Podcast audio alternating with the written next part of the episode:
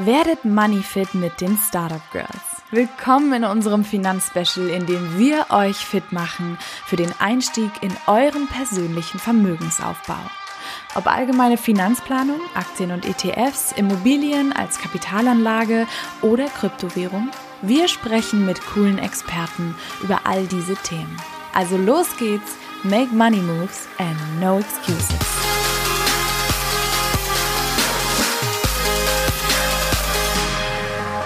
Wir sprechen heute mit Maike Kipka über das Thema Immobilien als Kapitalanlage.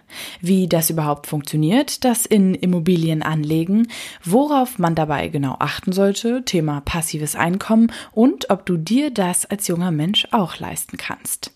Wenn dich das Thema Immobilien als Kapitalanlage interessiert, dann erfährst du jetzt mehr.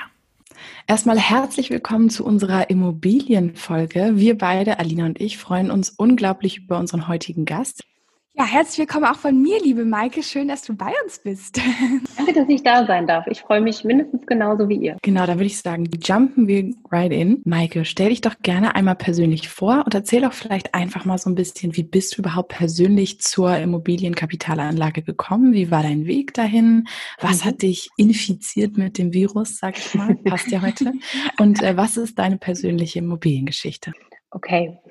Äh, ja, vielleicht erstmal ein paar Worte zu mir. Ich bin Maike, ich bin 34. Ich wohne in Köln. Äh, ich bin Immobilieninvestorin mit großen Zielen, so würde ich mal formulieren. Ähm, ich liebe Falafel und alles, was sonst aus Kichererbsen hergestellt wird. Ich äh, liebe den Herbst und die Herbstspaziergänge. Heute ist auch wieder das Wetter gut. Das werde ich später noch nutzen. Äh, von Beruf bin ich Unternehmensberaterin und ja, wie bin ich zu den Immobilien äh, als Kapitalanlage gekommen? Also ich hatte eigentlich schon immer meine Finanzen ziemlich gut in Ordnung und äh, habe da auch immer viel, viel Wert drauf gelegt, dass das irgendwie alles schön sortiert ist und so. Ich hatte da immer totale Transparenz. Ich habe dann nach dem Berufseinstieg äh, ja erstmal jede Menge Schulden getilgt. Ne? Ich hatte einen Studienkredit, den ich zurückbezahlen musste. Ich hatte ein Auto finanziert, was noch zurückbezahlt werden wollte. Und ähm, parallel hat sich aber auch mein, mein Einkommen gesteigert. Und ja, ich habe es irgendwie mehr oder weniger bewusst geschafft, ähm, die Lebenshaltungskosten nicht so stark anzupassen. Das heißt, ich habe eigentlich mit dem Berufseinstieg äh, schon angefangen, immer was zur Seite zu legen, sozusagen. Äh, begonnen zu investieren, habe ich dann mit Ende 20 meine erste Aktie gekauft. Also der, der Einstieg in das Investorinnen-Dasein waren bei mir nicht die Immobilien, sondern tatsächlich die, die Aktien, weil man dort einfach mit kleineren äh, Beträgen starten kann. Ähm, ich habe einen ETF-Sparplan aufgesetzt und äh, ja, die Sparrate Genau, und irgendwann habe ich dann gedacht, so Mensch, da muss doch jetzt noch irgendwie, muss ich mich noch ein bisschen breiter aufstellen und möchte gerne diversifizieren und habe mir noch ganz viele andere Anlageklassen angeschaut, Peer-to-Peer-Kredite oder Kryptowährungen und so. Irgendwie habe ich mich da aber nicht so richtig ähm, rangetraut sozusagen. Auch Einzelaktien war für mich ein Thema. Und so bin ich dann eben auf die, auf die Immobilien gekommen.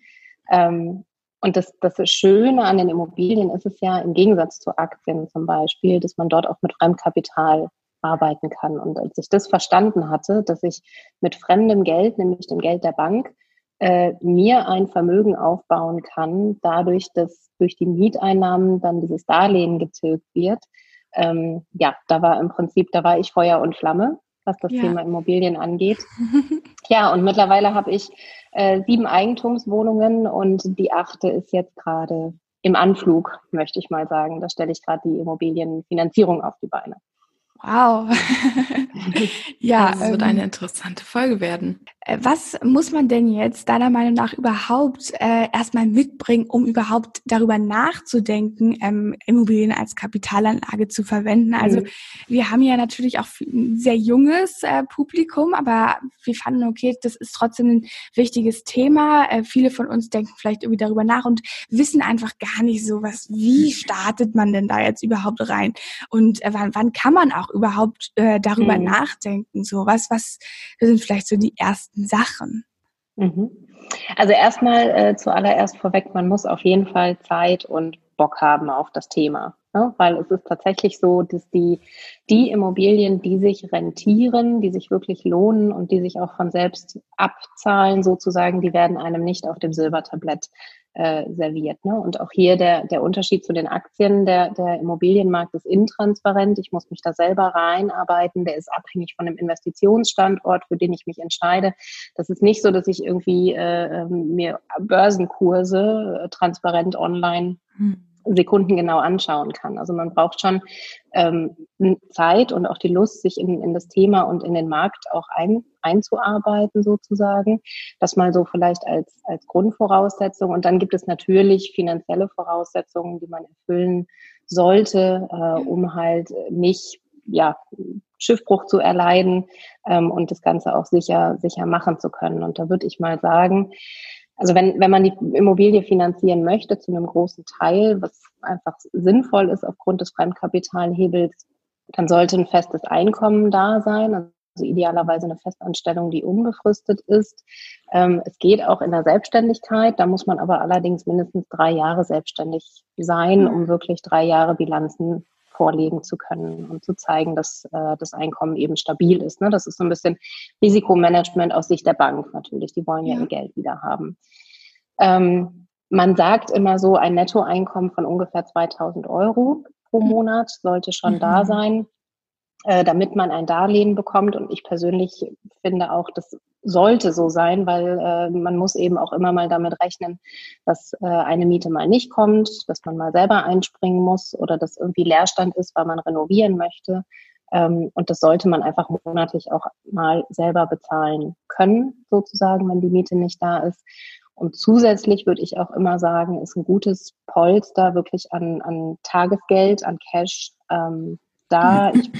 Ich denke mal, so 10.000 Euro dürfen auch das gerne sein, um halt davon einen Teil der Kaufnebenkosten zu bezahlen ähm, und um auch Rücklagen zu haben, falls dann doch irgendwie im ersten oder zweiten Jahr, wo man noch nicht mehr weiß, wie viel Rücklagen bilden konnte, ähm, eine Reparatur ansteht oder sowas. Interessant, das finde ich ziemlich gut, weil ich finde, es gibt ja sehr viel Informationen zu dem Thema da draußen, ob im Internet, mhm. in Büchern, in Podcasts, weil mich das Thema interessiert. Äh, habe ich mich da schon mit einigen auseinandergesetzt und da wird aber oft niemals so ein, ich sag jetzt mal, genau das, was du gerade gesagt hast, umrissen. Es ist immer sehr allgemein mhm. gehalten und gerade mhm. junge Leute fragen sich dann natürlich, okay, was brauche ich denn jetzt wirklich? Ja. Deswegen fand ich das super. Ähm, würdest du sagen, es gibt so absolute Must-Reads oder Must-Hear-Sachen wie Podcasts, die man vorher gehört haben muss oder gelesen mhm. haben muss, um einen super Einstieg zu haben?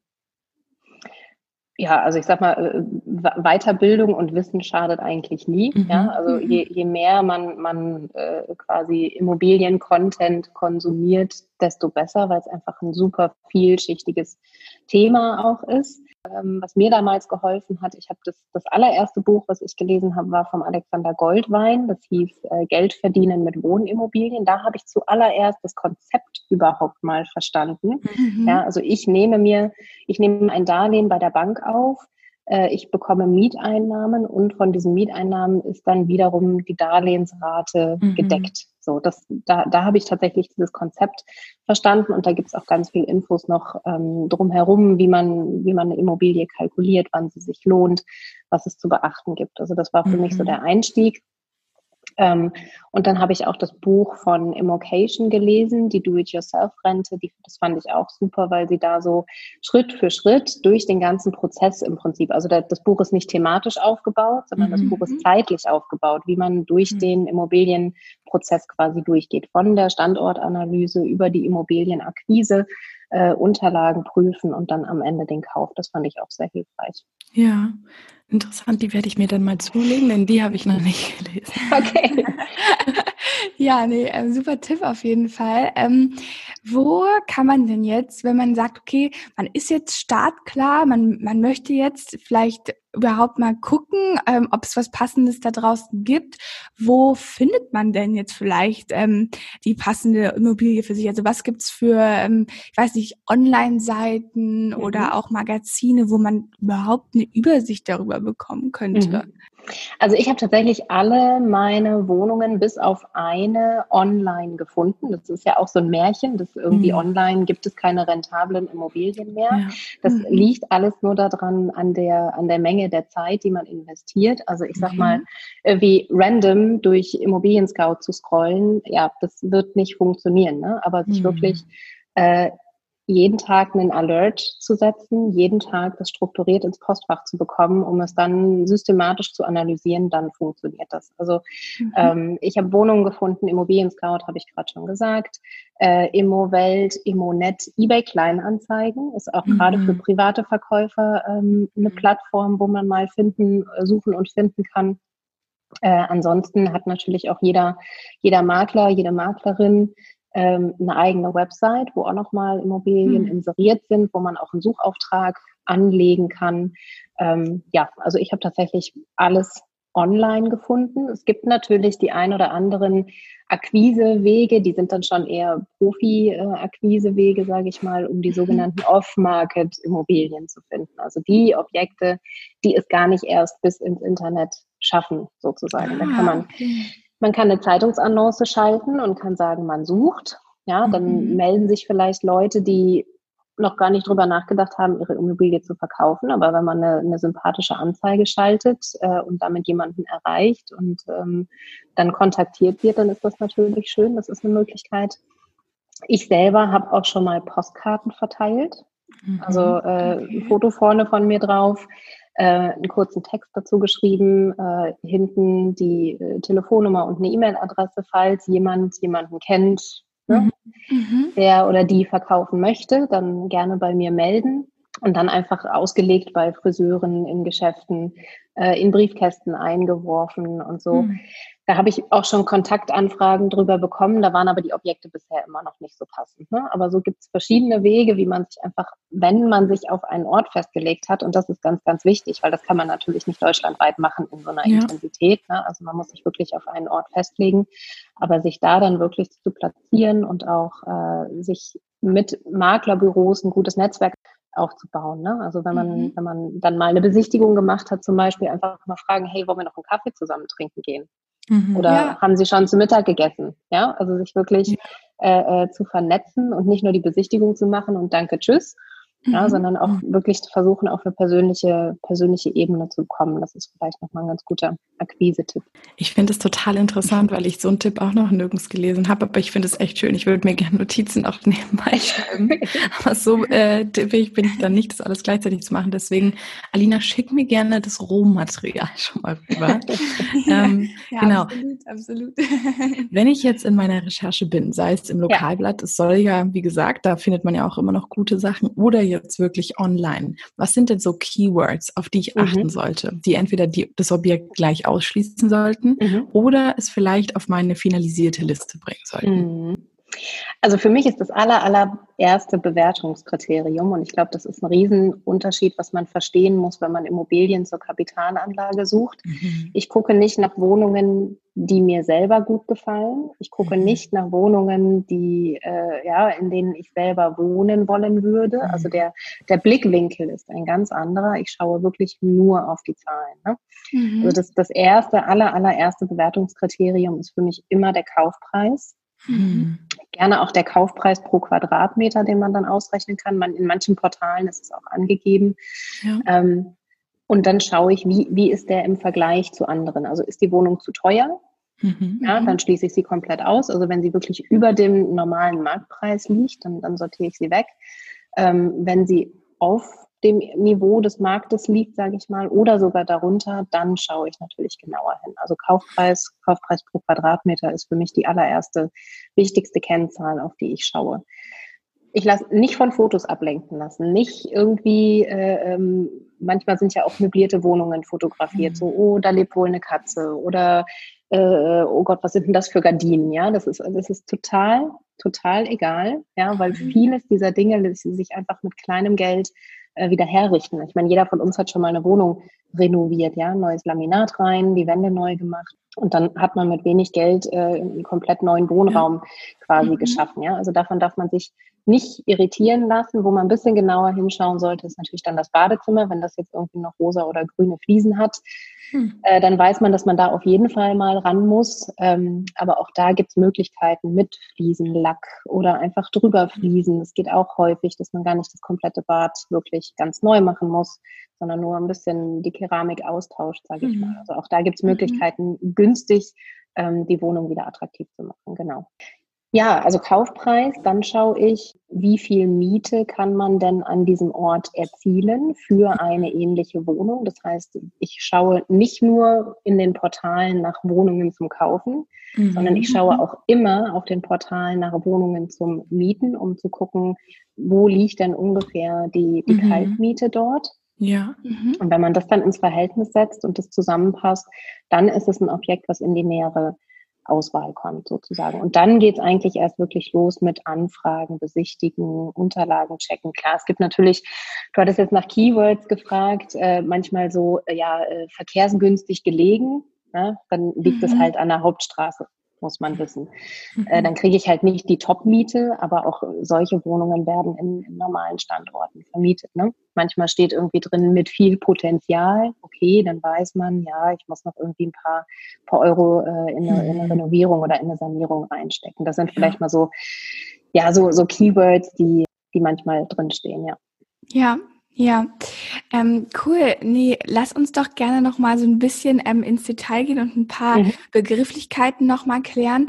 Ähm, auch zum Kaufpreis ähm, wäre jetzt meine laienhafte Frage gewesen, okay, woher weiß ich denn jetzt, was hoch und was niedrig ist? Also mhm. Also wie, äh, ja, wie schätzt man sowas ab? Also woher weiß ich auch, was ist jetzt normal dafür und, mhm. und, was ist zu teuer, was ist zu niedrig?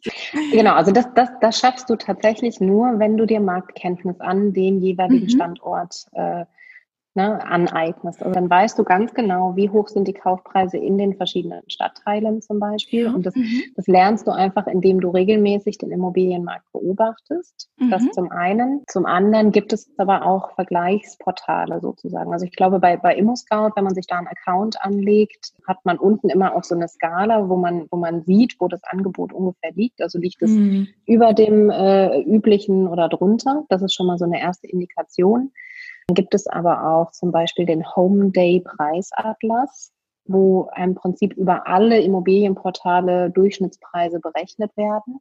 Mhm. Ganz wichtig, was man da wissen muss, das sind natürlich Angebotspreise, die dort auftauchen. Ne? Mhm. Also bei Immobilien ist es ja manchmal auch üblich, äh, Kaufpreise nach unten zu verhandeln. Ähm, das heißt, man kann vielleicht davon ausgehen, dass der tatsächliche Kaufpreis niedriger ist als das, was dort dann zum Beispiel angezeigt wird. Ähm, aber das gibt eine gute Indikation. Ne? Ähm, Immobilien Scout selber hat auch so eine Funktion. Das heißt dann, glaube ich, preisatlas.immobilien oder atlas.immobilienscout24.de. Mhm. Auch da werden äh, Kaufangebote miteinander verglichen und so kriegt man dann das dauert aber ein bisschen. Ne? Das kann man jetzt nicht zack bei der ersten Wohnung mhm. äh, direkt einschätzen, sondern da muss man mal wirklich äh, ein, zwei, drei Wochen, ja. Monate vielleicht sogar den Markt beobachtet haben, um da wirklich die, die Kenntnis aufzubauen. Ja, ich will noch mal ganz kurz eine Frage äh, zum mhm. Thema Verhandeln stellen, weil es ja. mich auch persönlich interessiert. Wie ist das? Hattest du das jetzt schon mal, äh, vielleicht auch in der Vergangenheit, ähm, hast du das erlebt, dass du wirklich ähm, so einen Preis ähm, noch mal verhandeln konntest und echt noch mal einen besseren Deal kriegen konntest? Also lohnt sich das dann wirklich richtig jetzt mit, mit dem Mindset auch reinzugehen, okay, hey, so da kann man noch was machen oder ist es dann eher weniger möglich? Also ich, ich habe beides. Verhandeln geht ja in beide Richtungen. Ne? Man kann mhm. den Kaufpreis nach unten handeln, man kann aber auch von anderen Käufern und anderen Interessenten nach oben verhandelt werden. Also es geht mhm. im Prinzip in beide Richtungen. Also ich würde schon sagen, dass das im Immobiliengeschäft üblich. Also die Frage ist auf jeden Fall berechtigt. Und ähm, was man ja machen kann, ist einfach mhm. während der, der Immobilienprüfung äh, sich Notizen zu machen, ne? zu, zu sagen, okay, hier und da gibt es einen kleinen Mangel. Deswegen ziehe ich mal gedanklich ein, 2000 Euro ab vom Kaufpreis. Mhm. Ähm, wenn jetzt zum Beispiel auf einer Immobilie nicht viele Rücklagen enthalten sind, die man mitkauft, wenn man eine einzelne Wohnung in einem Mehrfamilienhaus kauft, ist auch das ein Grund, einen Kaufpreis nach unten zu verhandeln. Also alles, was im Prinzip darauf hindeutet, dass ich persönlich äh, in, in naher Zukunft in die Wohnung noch investieren muss, ist auf jeden Fall einen Grund, einen Preis nach unten zu verhandeln. Mhm. Ähm, hängt natürlich immer total von der Lage gerade ab. Ja, also wenn ich irgendwie äh, eine von 20 Interessentinnen bin und ich dann die Einzige bin, die sagt, ich zahle für die Wohnung aber nur 5000 Euro weniger, dann disqualifiziere ich mich dadurch selbst. Ne? Andersrum habe ich es auch schon erlebt, äh, dass nach einer Besichtigung dann gesagt wurde, ja, dann geben Sie mir bitte bis Mitte der Woche ein Kaufangebot ab. Und das bedeutet dann in der Regel, hm, okay, man sollte sich überlegen, was ist denn der maximale Preis, den ich bezahlen möchte. Mhm. Na, also das, das ja. ist so ein bisschen strategisch-taktisch und auch total abhängig vom, vom jeweiligen Objekt und auch von der Marktlage.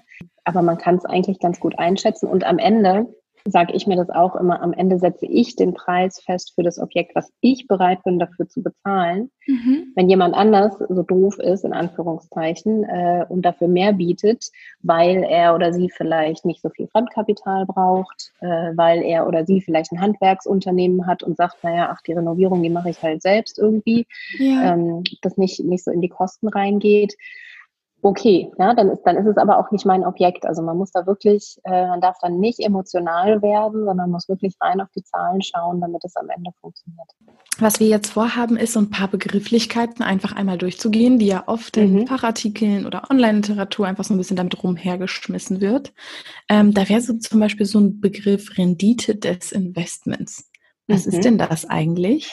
Und ähm, wie sollte das denn aussehen?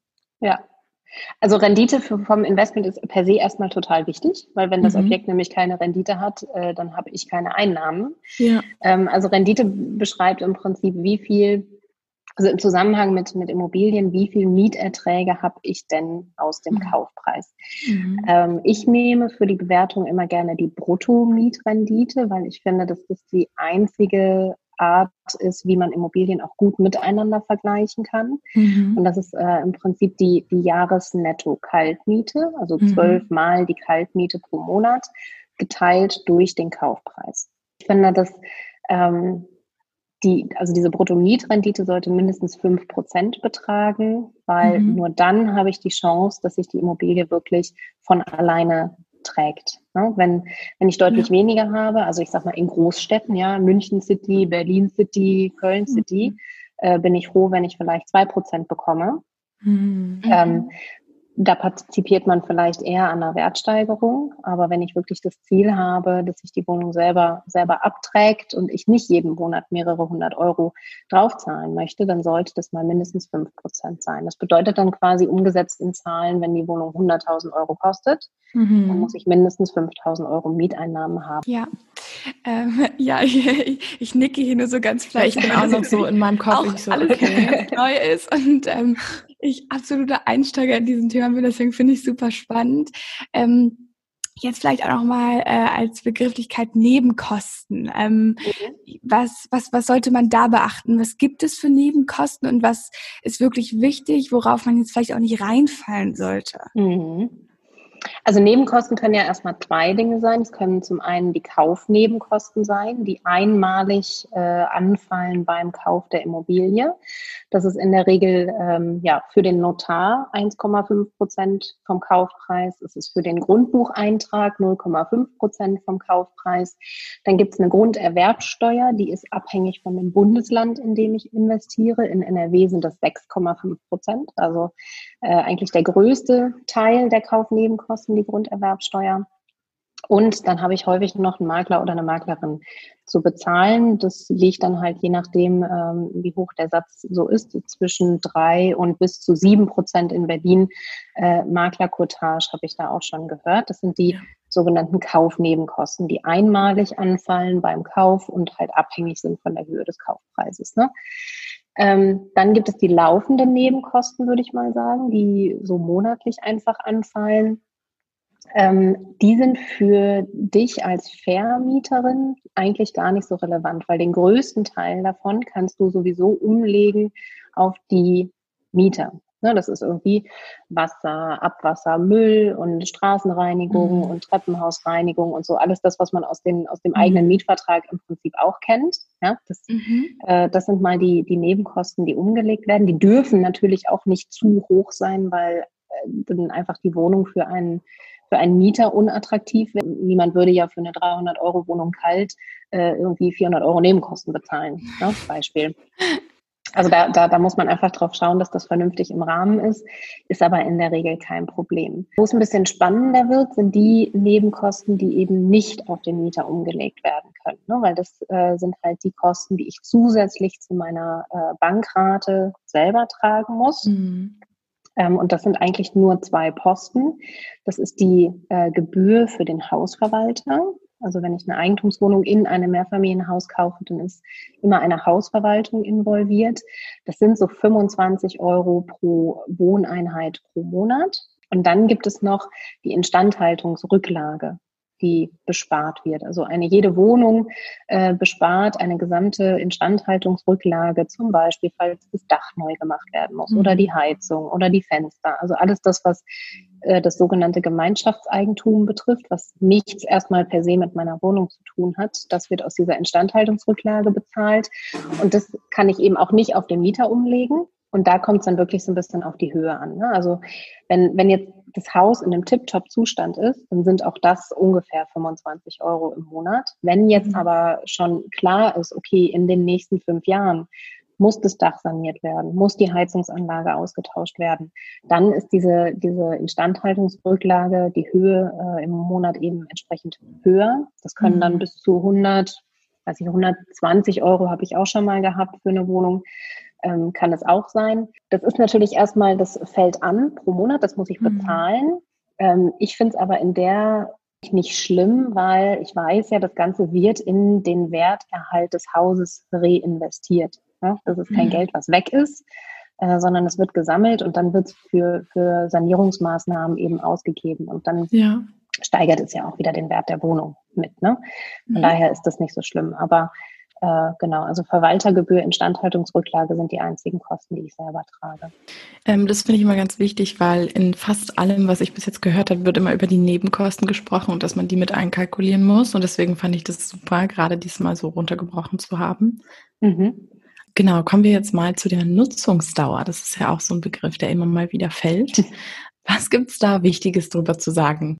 Also da kommt es ja darauf an, was, was meine ich mit einer Nutzungsdauer. Ne? Also wie, wie lange kann ich eine Wohnung bewohnen, ohne sie zu renovieren? Oder wie lange kann ich ein Bad nutzen, mhm. bis ich es sanieren muss? Wie lange hält eine, eine Heizung? Äh, wie lange hält ein Dach? Wie lange hält eine Fassade? Das kann man jetzt so per se, glaube ich, gar nicht ähm, beantworten und hängt auch natürlich immer vom Zustand und auch vom Baujahr äh, des mhm. Hauses ab. Und ehrlicherweise war das jetzt für mich auch noch nie so relevant, bei einer Kaufentscheidung, was ich natürlich immer mache, wenn ich eine Wohnung besichtige, ist mir auch diese Sachen anzuschauen, also gerade Dach, Heizung, das sind einfach die, die teuren Dinge, ähm, um dann auch Fragen rausfinden, äh, bei der Hausverwaltung nachfragen, was glaubt ihr denn, wann muss denn das Dach mal gemacht werden? Oder mhm. wie lange hält denn die Heizung noch? Von wann ist denn die Heizung? Wenn ich jetzt eine äh, weiß nicht, eine Ölheizung finde, vorfinde oder eine Gasheizung, die über 30 Jahre alt ist, dann weiß mhm. ich, okay, das wird jetzt in den nächsten Jahren mal, mal kommen und Kann fällig sein. sein. ne? Ja, klar. Genau. Ja. Ja, okay. Ähm, ja, wir haben jetzt schon über ganz, ganz viele äh, Begrifflichkeiten gesprochen. Ähm, das Thema äh, Steuer und steuerliche Vorteile ist ja auch immer irgendwie was, was immer mal aufkommt. Ähm, Worauf sollte man, man denn dabei achten und was sind vielleicht auch ein paar Tricks und Tipps, die du äh, zu geben hast? okay, äh, ich bin natürlich absolut keine Steuerberaterin. Ich habe bisher mhm. meine Steuererklärung äh, erfolgreich selbst gemacht und habe sie jetzt aber auch mit den Wohnungen erfolgreich abgegeben. Ähm, ja. Ganz, ganz ehrlich sagen ähm, weil das einfach auch super individuell ist. Ne? Also mhm. eigentlich ist ja erstmal zu sagen, ja, Mieteinnahmen müssen versteuert werden. Mhm. Ja? Äh, jede zusätzliche Einnahme, die zu meinem Gehalt dazukommt, versteuere ich ganz normal mit meinem persönlichen Steuersatz. Ich habe natürlich im Falle der Vermietung und Verpachtung jede Menge Kosten, die ich als Werbungskosten dagegen setzen kann. Ne? Das ist so wie wenn ich, also wenn ich jetzt ein Angestelltenverhältnis habe, kriege ich ja auch da ein Einkommen, was ich versteuere. Dafür kann ich aber die Fahrt zur Arbeit zum Beispiel als Werbungskosten dagegen setzen. Das ist ja. jetzt bei der Vermietung genauso. Also wenn ich zu einer Wohnung fahre, um eine Besichtigung zu machen, äh, um eine Neuvermietung vorzunehmen, um irgendeine Reparatur zu machen, dann ist auch das eine Fahrt, die ich abrechnen, also dagegen halten kann als Werbungskosten. Ne? Also Fahrtkosten. Ähm, ich kann Fachbücher absetzen. Also wenn ich, wenn ich mir Literatur kaufe oder wenn ich mir irgendein Seminar kaufe, eine Weiterbildung, sind auch das Werbungskosten für Vermietung und Verpachtung. Äh, man kann einen Teil seiner Telefonkosten absetzen von der Steuer, weil man ja erreichbar sein muss für seine Mieter, falls mal der Wasserhahn tropft. Und das Gebäude wird abgeschrieben über einen gewissen Zeitraum. Also auch da entstehen Werbungskosten. Zinsen kann ich absetzen, ich kann Renovierungsarbeiten absetzen. Also es gibt da jede Menge ähm, zu, zu beachten. Was ich einfach mache, ich sammle einfach jeden Beleg. Ich schreibe jede Fahrt auf und gebe das dann einfach hinterher gesammelt äh, rüber zum Steuerberater oder zur Steuerberaterin. Mhm. Ähm, und dann, ja, dann ja. war es das, dann dann die helfen genau. immer gut. Ja, ich glaube, das Thema ja. Steuern ist auch ein sehr schwieriges, äh, weil Steuervorteil ist auch immer eine sehr individuelle Sache. Ne? Ja.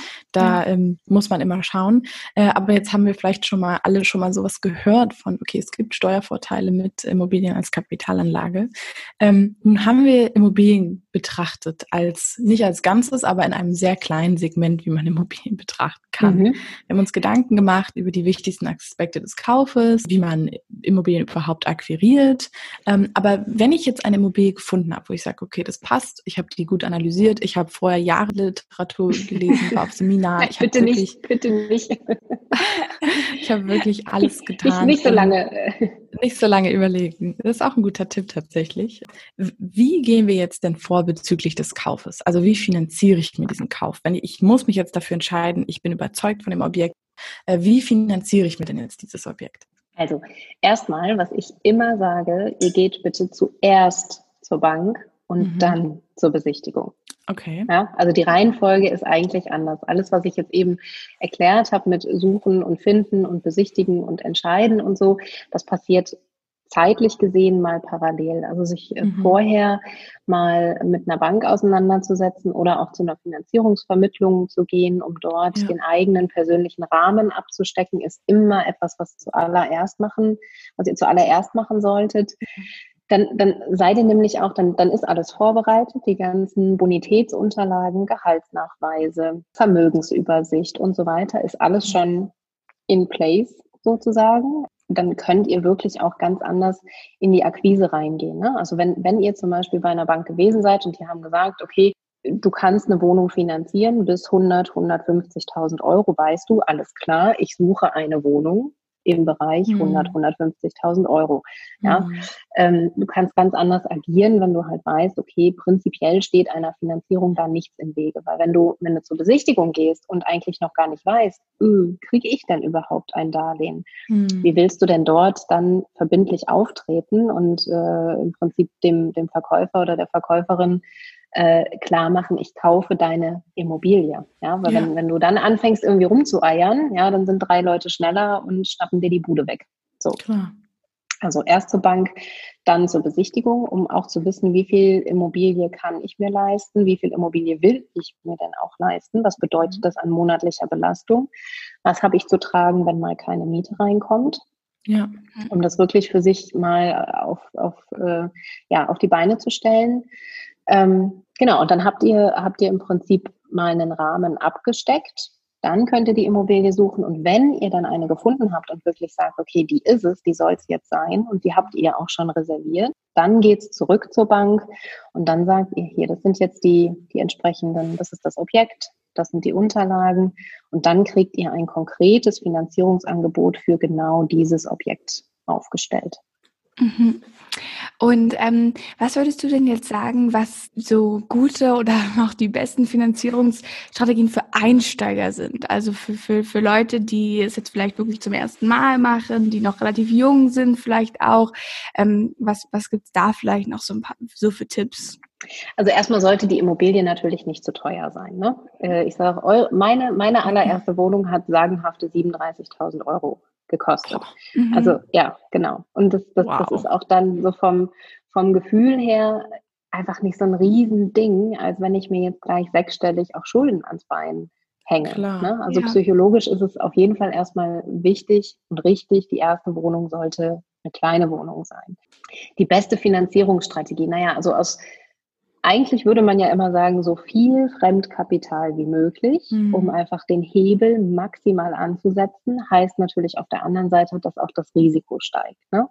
Also ich mhm. würde bei der ersten Wohnung sagen, die Kaufnebenkosten auf jeden Fall selbst bezahlen, vielleicht sogar auch einen Teil des Kaufpreises selbst bezahlen und irgendwie 90 bis 95 Prozent des Kaufpreises dann zu finanzieren, den Rest ähm, selbst zu tragen. Dann ist ja. auch die Bankrate entsprechend kleiner.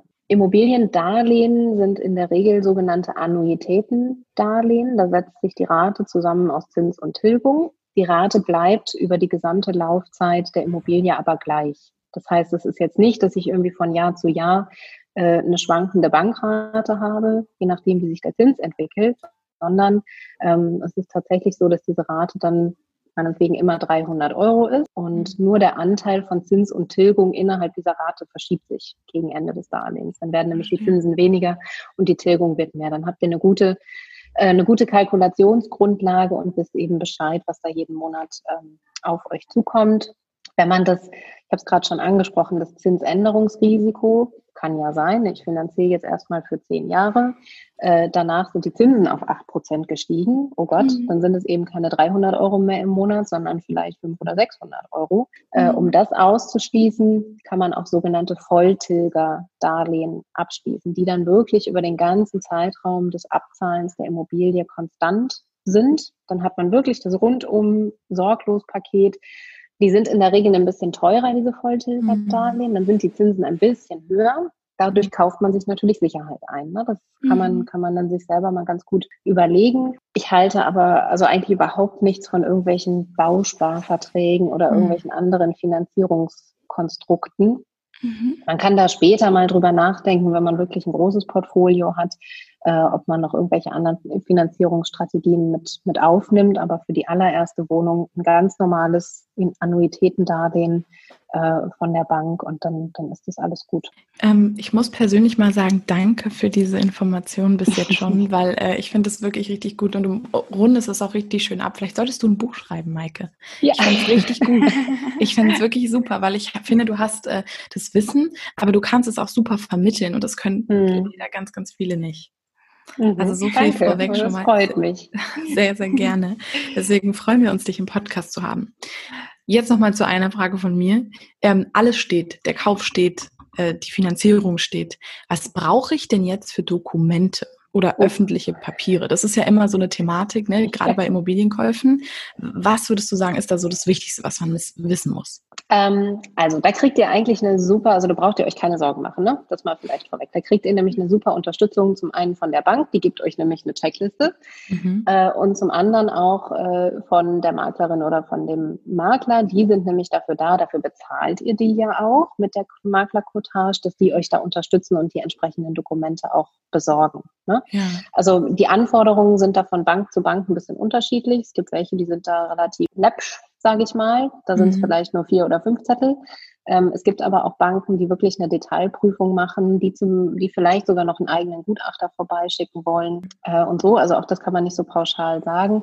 Aber es gibt auf jeden Fall Must-Have-Dokumente, die jede Bank äh, anfragt und die hat aber auch äh, jedes gute Maklerbüro direkt mit dem Exposé äh, sozusagen im Petto. Ne? Das ist auf jeden Fall der Grundbuchauszug.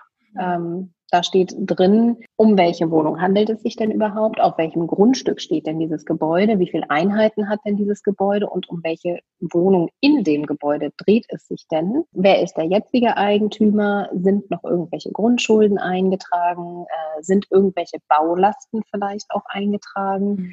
Ähm, also ich investiere im Ruhrgebiet, da hat man zum Teil äh, den sogenannten Bergbauschadensverzicht im Grundbuch eingetragen. Das heißt, wenn, wenn dort Bergschäden auftreten, Risse im Gebäude oder was weiß ich, das verschwindet im Erdreich, ähm, mhm. dann greift dort keine Versicherung. Also das ist schon auch sehr okay. wichtig, äh, sich, das, sich den Grundbuchauszug selber auch anzuschauen.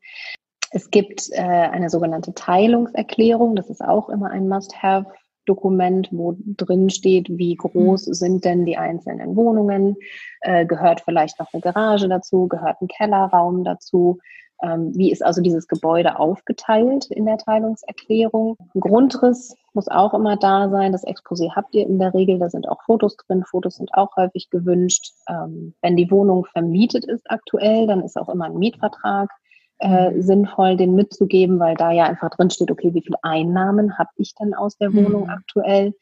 Ähm, ja, das sind mal so die, die, die Must-Have-Dokumente. Ähm, also ich habe auch schon mal, äh, einmal musste ich eine Baubeschreibung organisieren. Organisiert man eine Baubeschreibung aus dem Jahr 1912? Das, das geht gar nicht. Ja? Also die, die, die Banken schreiben sich dann auch gerne eine Wunschliste zusammen. Mhm. Ihr besorgt halt das an Dokumenten, was, was ihr findet. Das und ähm, in, ja. der Regel, in der Regel funktioniert das dann, wenn die Must-Have-Dokumente halt einfach da sind. Ne?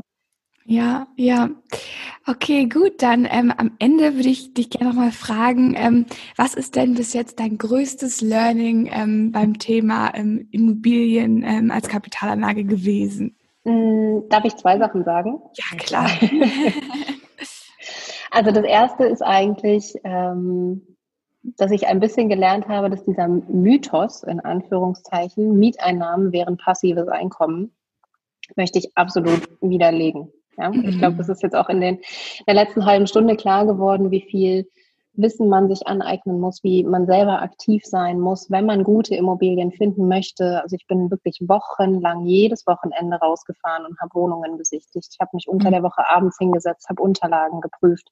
Ähm, und auch wenn dann die Wohnungen vermietet sind, hat man immer noch Aufwendungen sozusagen. Ne? Dann mhm. tropft der besagte Wasserhahn ähm, oder, keine Ahnung, neulich war die Spülmaschine kaputt bei einem Mieter. So, was mache ich? Ja, fahr samstags irgendwie in eine Stadt und besorge eine neue Spülmaschine. Ja? Also es, mhm. ist, es ist nicht so passiv, äh, wie es viele propagieren.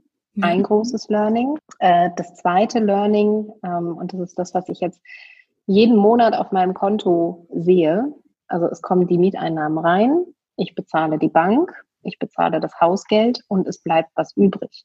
Und ich habe eigentlich aus meinem eigenen Kapital nur ganz wenig Geld eingesetzt. Und ich weiß, dass mit jedem Monat, mit jeder Tilgungsrate da einfach ein Vermögen wächst, was ich gefühlt aus dem Nichts erschaffen mhm. habe. Ne? Mhm. Nichts stimmt natürlich nicht, weil das ist natürlich meine Zeit reingeflossen und meine Energie und meine Liebe und ähm, mein Fokus. Aber es ist nur ganz wenig von meinem eigenen Kapital da drin gelandet und es wächst einfach jeden Monat im Hintergrund. Äh, ja, und wenn es dann erstmal abbezahlt ist, dann passiert ja die große Magie. Das ist natürlich erst in 25 oder 30 Jahren. Mhm. Äh, allerbestes Renteneintrittsalter ist es aber, ähm, wenn dann die Bankrate komplett wegfällt. Ja. Dann bleibt ja von den Mieteinnahmen fast alles übrig. Ja, mhm. und dann, dann passiert das Magische, äh, dass ihr dann wirklich ein nennenswertes Einkommen habt im Alter, auch in der Rente, äh, wovon man einfach gut, gut leben kann. Ne? Ja. Ja. Jetzt vielleicht nochmal der letzte, der, der letzte Paukenschlag in dieser Podcast-Folge. ähm, ich bin auf jeden Fall ein junger Mensch, der äh, darüber nachdenkt, in Immobilien zu investieren, aber wahrscheinlich gibt es unter unseren Zuhörern auch Leute. Mhm. Ähm, was ist denn dein allerletzter Tipp oder dein Rat für junge Menschen, die darüber nachdenken, in Immobilien zu investieren?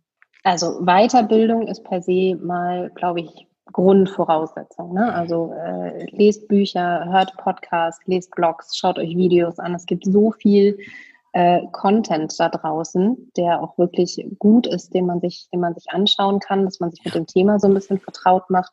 Macht euch auch mit den Risiken vertraut. Ne? Zinsänderungsrisiko hatten wir eben schon, Leerstandsrisiko gibt es natürlich auch, haben wir, glaube ja. ich, auch angeschnitten.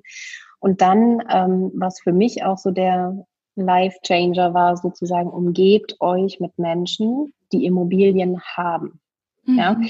besprecht das Thema nicht mit den Nachbarn, mit den Eltern, mit der Tante, mit der Schwester, mit Freunden, die sagen, oh mein Gott, diese Mietnomaden und äh, dann, dann, die machen dir deine Wohnung kaputt und die, die fackeln das irgendwie ab. Äh, das sind diese, diese Ammenmärchen. Natürlich gibt es diese Fälle, ja, aber statistisch ist es sehr unwahrscheinlich, dass euch das mhm. passiert. Also umgebt euch mit Menschen, die positiv auf das Thema blicken, die selber Erfahrung haben, die einen großen Immobilienbestand haben und dann, dann werdet ihr merken, dass es für euch sich nach Normalität anfühlt, ja. Also wenn, ja, wenn ihr Leute ja. kennenlernt, die einfach jede Woche beim Notar sitzen und jede Woche einen Kaufvertrag beurkunden, dann merkt ihr, was da draußen eigentlich alles geht und was, was ja. möglich ist. Und dann, dann glaubt ihr an euch selbst und dann, dann kommt es von, von ganz alleine.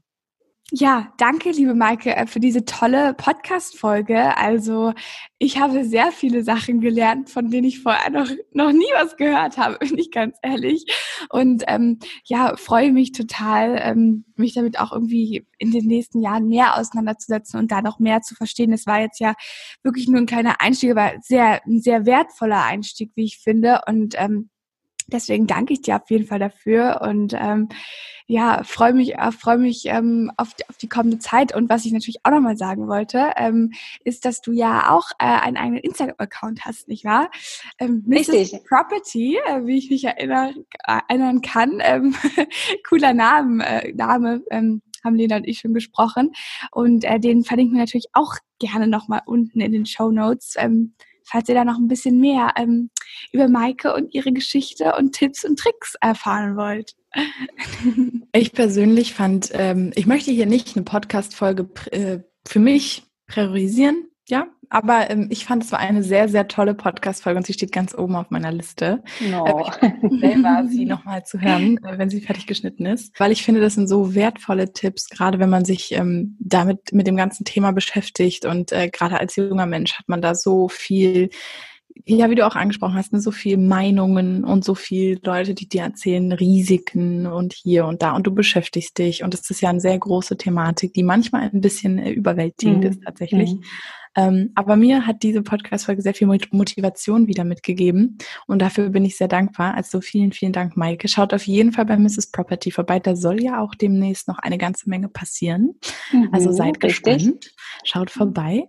Ähm, und ja, ich würde sagen, Vielen Dank nochmal und dann als unser Abschluss, don't forget, make moves and no excuses.